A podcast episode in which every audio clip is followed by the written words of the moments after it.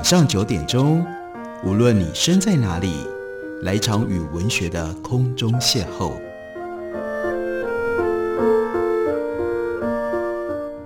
杨照谈书，邀您一同遨游文学世界，认识古今中外的经典之作。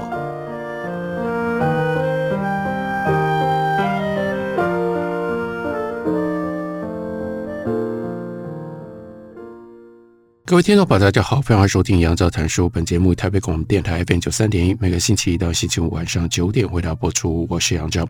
在今天的节目当中，要为大家继续来直播施景谦的纪念专辑。我们要介绍的是，在去年年底去世的这一位美国耶鲁大学的教授，也是在中国近现代史的研究上面非常重要的一位学者。而且他不单纯是一位学院当中的学者，他写了很多脍炙人口的书。帮助大家更进一步的来了解什么是现代中国，以及我们用什么样的历史的眼光，从不同的角度来看待中国是怎么一回事。今天要为大家介绍的这本书，是石景谦当时主要是为了给用英文阅读的年轻学子，让他们能够掌握现代中国基本面貌、现在中国历史基本的走向而写的一部教科书。不过，这个教科书翻译成为中文之后，我们来读，还是对我们来说会有很多的启发。例如说，因为是在美国出版的，然后主要是针对美国的大学生，在书里面会特别强调，会特别铺陈中国跟美国之间的关系。就讲到那个时候，当国民党进入到了北平，就讲到那个时候，一九三零年代前期，国民党面对世界权力的现实，必须要把许多的心力放在国际外交的竞技场上。虽然日本对中国造成最严重的威胁，但是呢，要先看一下美国，因为美国在国民党的衡量里面占了非常重的分量。第一次世界大战之后，国际体系混乱失序的十年当中，美国对华外交政策出现了重大的转折。凡尔赛合约协商事态的发展，戏剧性的证实了日本已经取代了中国，成为支配东亚国际局势的主要的角色。讽刺的是，美国的当时的总统乌州威尔森，他在凡尔赛合约的协商当中，尽其所能的去笼络日本，因为他希望建构全球性的国际联盟来维护国际的永久和平。然而，第一次是在巴黎和会的一九一九年，以及第二次在第二年的一九二零年，美国国会却两度否决提案，美国不加入国际联盟，粉碎了当时的威尔森总统。他的梦想，日本强权地位的确立以及海军军备竞赛升高了所引起的焦虑不安，也就促使美国决定要推动新的国际协议，来确保美国在东亚以及太平洋的国际地位，缩减日本近期以来在国际间的斩获，并且拆散在亚洲，把其他的国家排除在外的英日同盟。英国这个时候太渴望善用在第四世界大战之后自己本身。大幅缩水的资源可以保护残存的全球帝国的版图，所以他们也乐于加入国际协商。那日本这边呢，他是希望自己的国际强权地位能够进一步的被正式的承认，所以他也很清楚自己在国家的总预算当中有百分之四十九，将近一半是军费支出，这是非常沉重的财政的压力，所以他们也愿意。参加谈判。一九二一年十一月，英美日三国的代表跟法国还有其他五国的代表齐聚在华盛顿，展开了会议。这个会议呢，一直持续到一九二二年的二月。美日英法最后在会议结束的时候签订了四国公约，同意在危机时刻，如果发生了意外的事件，应该要彼此磋商，取代过去英日军事同盟。美国到这里呢，终于达成了拆散，其实已经很有历史、有很长时间的英日同盟的目标。四强也同意不在所属的太平洋岛屿上面扩增设防的区域和军事的基地。会后，接下来又签了九国公约，加入了中国、意大利、葡萄牙、比利时跟荷兰，谴责各国在华划定势力范围、缔约国，并且同声尊重。中国的主权独立以及领土和行政权的完整。在华盛顿会议所签的第三个条约叫做《五国海军条约》，在这个条约当中，限制三个主要签约国家的主力舰，它的吨位比例固定为五比五比三，那就是英美这两国呢是五，日本只占他们的百分之六十，占三。乍看之下，日本似乎被划入了二等国家之列。然而，英美舰队实际上必须要集中部署在大西洋，英国还要顾及地中海以及印度洋。也同意不在太平洋的岛屿上构筑重要的军事基地，所以这个条约倒过来反而确立了日本海军在东亚的优势，而英国也因为这个条约没有影响到他在新加坡、澳洲、纽西兰的基地，而且对于现有战舰的舰炮，它是占有优势的，所以英国感觉到满意，美国则是自认。在这个会议当中，缔造了世界新秩序，并且替亚洲的国际关系和平带来了一线曙光。日本在会议当中表现出来的柔软身段令人惊讶，因为日本确认他在南满，也就是中国的东北，特殊权益不会受到侵犯之后，就同意撤出在紧靠着苏联东北边海疆的。这个区域以及让出了库页岛，日军原来在这些战场上跟苏联对抗。至于中国方面，日方则允诺撤回一九一五年的二十一条要求当中其中部分的条款，归还交际铁路管理权，以及一九一四年从德国那里所抢夺来的胶州租界地还给中国政府。一九二零年代中叶之后，美国对华的政策。仍然非常的低调，共产国际在华的最初进展受到美国政府的严密关注，美国政府也普遍赞同蒋介石果断压制日益膨胀的共产主义的势力。到了一九二八年的夏天，这个时候有了重要的转折，那就是宋子文和美国驻华公使在北京会晤，双方签订了条约，叫做。整理中美两国关税关系条约，美国同意中国恢复关税自主之后，全面修订关税细则，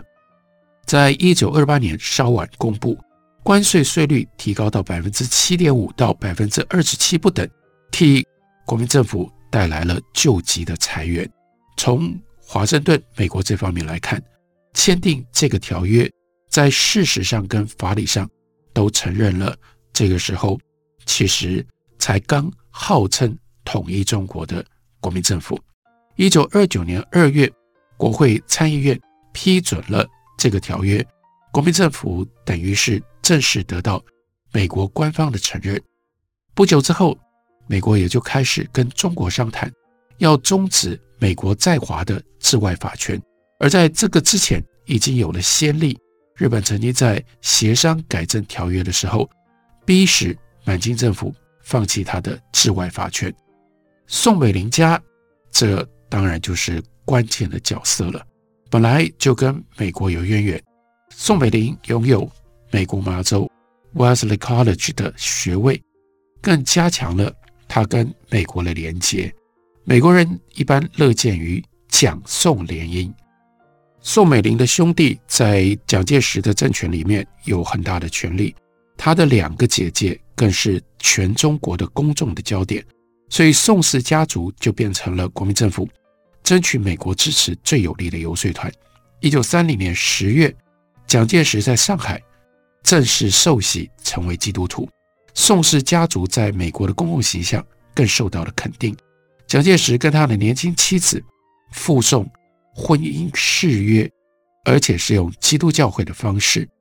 并且深严恪守基督教义，终身不渝。美国对中国的好感反映在他们对华投资的稳定成长上。尽管投资的步伐跟规模远逊于英国、日本这两国在中国的投资，但是如果我们不看整体贸易、金融、公用实业、不动产的投资，我们改看什么呢？我们改看在华的制造业上的投资，这个差异就更明显的多了。可见，跟英国跟日本相比，美国在华投资因为主要集中在制造业，所以它的在华投资的获利能力并不比英国、日本要来得差。许多美国在华的活动是早期基督教宣教热忱的延续。一九二零年代末以及一九三零年代初，集中在教育、医疗照顾和训练，以及针对广泛社会议题的计划，比如说基督教青年会和基督教女青年会 （YMCA） 和 YWCA，在中国都非常的活跃。许多教会学校都是由美国的宣教协会所办的，他们尽量压低入学的人数，他们的课程设计。集中在传达基督教知识和教义，但随着中国民族主义的高涨，这些特色就造成了学校的沉重压力，酿成了学生骚动暴动，退学时有所闻。而北京有燕京大学，这是由美以美教会、公理教会、长老教会等团体所赞助的四所学院合并而成，但是在新闻学和社会学方面声誉卓著。有好几代的中国学生在这里，或许是学习商业管理，或者是参与乡村重建计划，学习去分析造福社会。所以，美国在一九三零年代，在中国的外交政治，乃至于在中国的教育社会，都有了越来越大的影响力。我们休息一会儿，等我回来继续聊。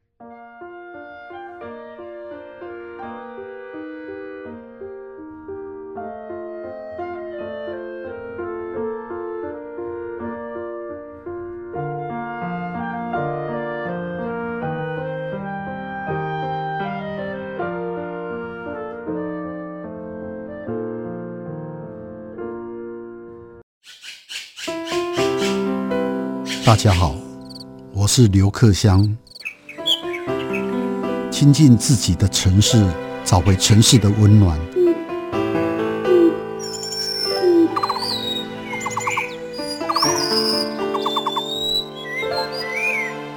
听见台北的声音，就在台北广播电台，FM 九三点一，AM 一一三四。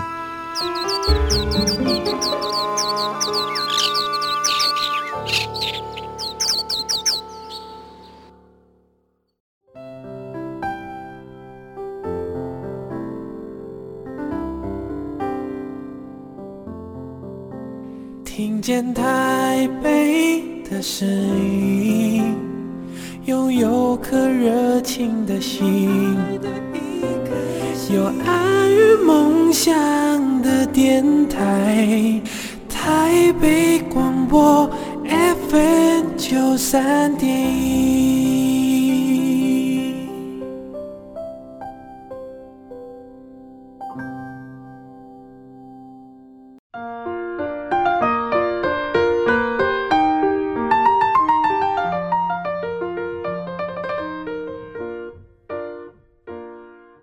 感谢您继续收听《杨照谈书》。本节目于台北广播电台 FM 九三点一，每个星期一到星期五晚上九点，为大家播出到九点半。今天为大家介绍的是石景谦的《追寻现代中国》。在用英文所写的这一本通俗的中国历史当中，关于中国现代跟美国的关系，石景谦他就有了比一般中文所写的现代史更多的铺陈。我们看到蒋介石跟当时，美国在华传教士有私人的情谊，也助长了当时美国的对华影响力。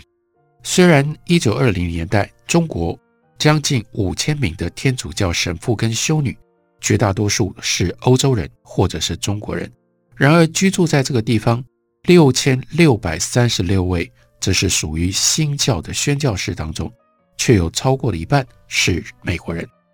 他们大多一小群一小群的分散在遍布全国的小型宣教站。等到蒋介石坚定的开始执行，他摧毁江西苏区，则是当时共产党势力所盘踞的地方，宣教士对他的影响力也同时上升了。因为蒋介石跟宋美龄决定在清风河许，向来是外国人避暑地的孤岭，这是接近江西的九江，找到了一栋行馆。蒋氏夫妇选中租下的宅邸，本来是属于美美教会的南昌教会。日后蒋夫人跟这个房东叫做 William Johnson，就建立了深厚的友谊。William Johnson 呢，是来自于伊利诺州的一个寻道中的新教教徒，在一九一零年，他就开始住在中国，对于中国的乡村重建格外的重视介入。虽然蒋介石最信赖的外国顾问是澳洲人，叫做 W.H. Donald，不过蒋介石经常跟美国的传教士长谈。后来，蒋介石更是重视其中几位传教士的意见，特别是公理教会的一个宣教士，叫做 George Shepherd，人称他是蒋介石圈内最值得信赖的美国人。中美两国关系友好的另外一项因素，则是华人搬到美国去居住的问题获得了改善。清末，美国通过排华禁令，海内外华人后来在一九零五年。就发起了抵制美货运动，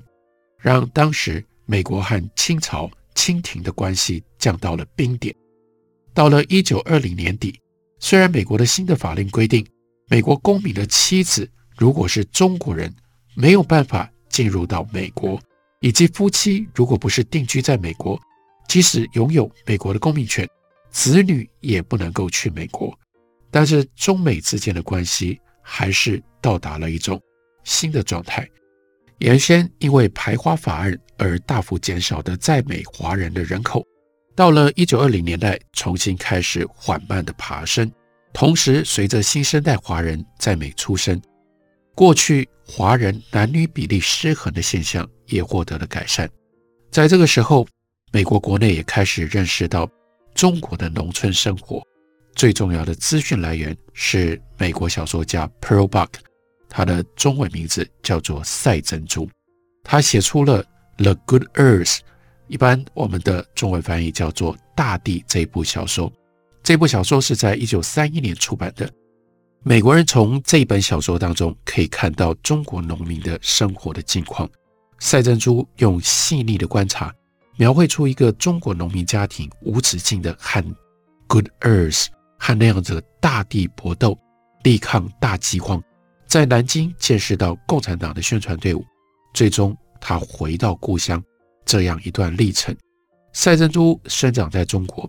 他的双亲是长老教会的传教士，曾经在长江沿岸的镇江去传教。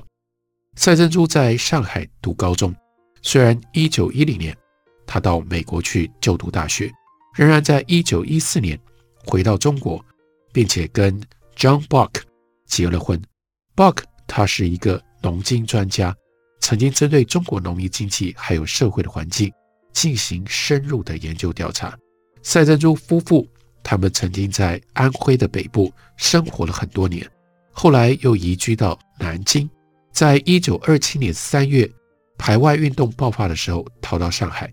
这段经验让赛珍珠既紧张又激动，再加上写作欲望的驱使。所以在一九二八年的年初，他只花了不到三个月就完成了这部长篇小说《大地》。这本书大畅销，卖出了一百五十万册，后来又替赛珍珠赢得了普利兹奖，被翻译成为三十种语言。一九三三年，《大地》登上了百老汇舞台，四年之后变成了大荧幕上的电影。估计美国一共有两千三百万人看过这部电影，然后赛珍珠又在一九三八年获得了诺贝尔文学奖。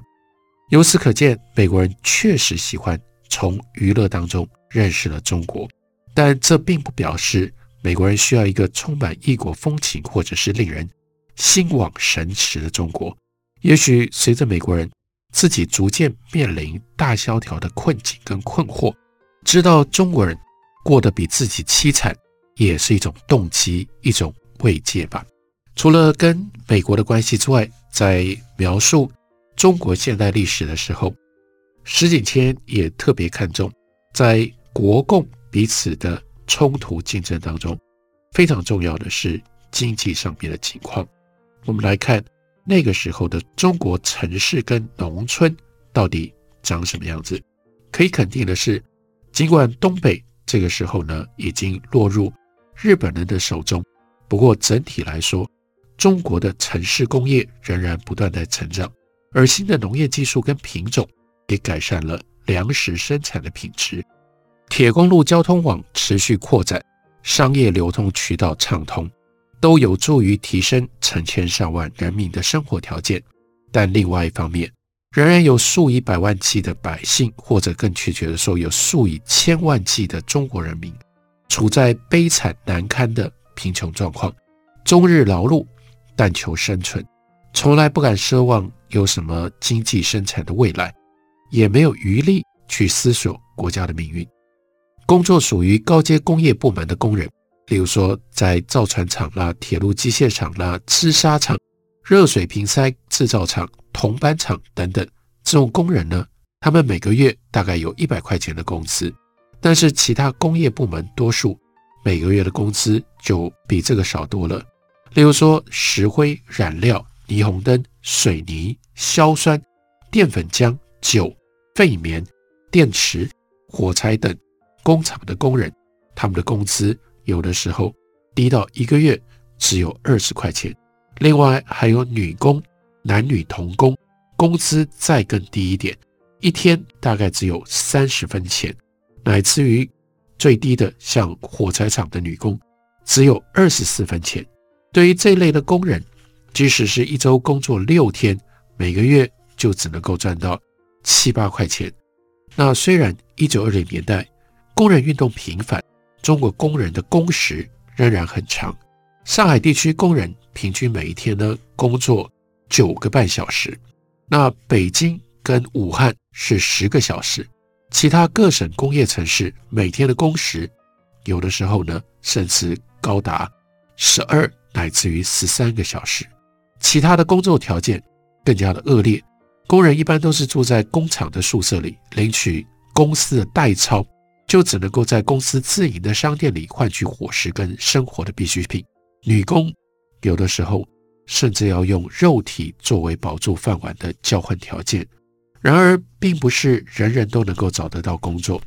即使是一项不包括所有省份跟城市的非全面性调查，我们看到的是，一九三五年部分工业地区的失业总人口，包括河北、山东、河南、江苏、浙江、安徽、江西、湖北这些地区的失业总人口，就到达了五百万。同样，也是一九三五年。尽管政府采取强烈的政策施压工人运动，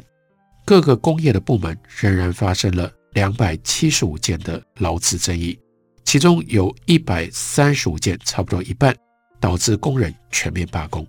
这诸多的工业抗争总共跨越五十三个不同的地区，当中抗争发生的产业部门以及议题都非常的丰富。每一次罢工行动平均有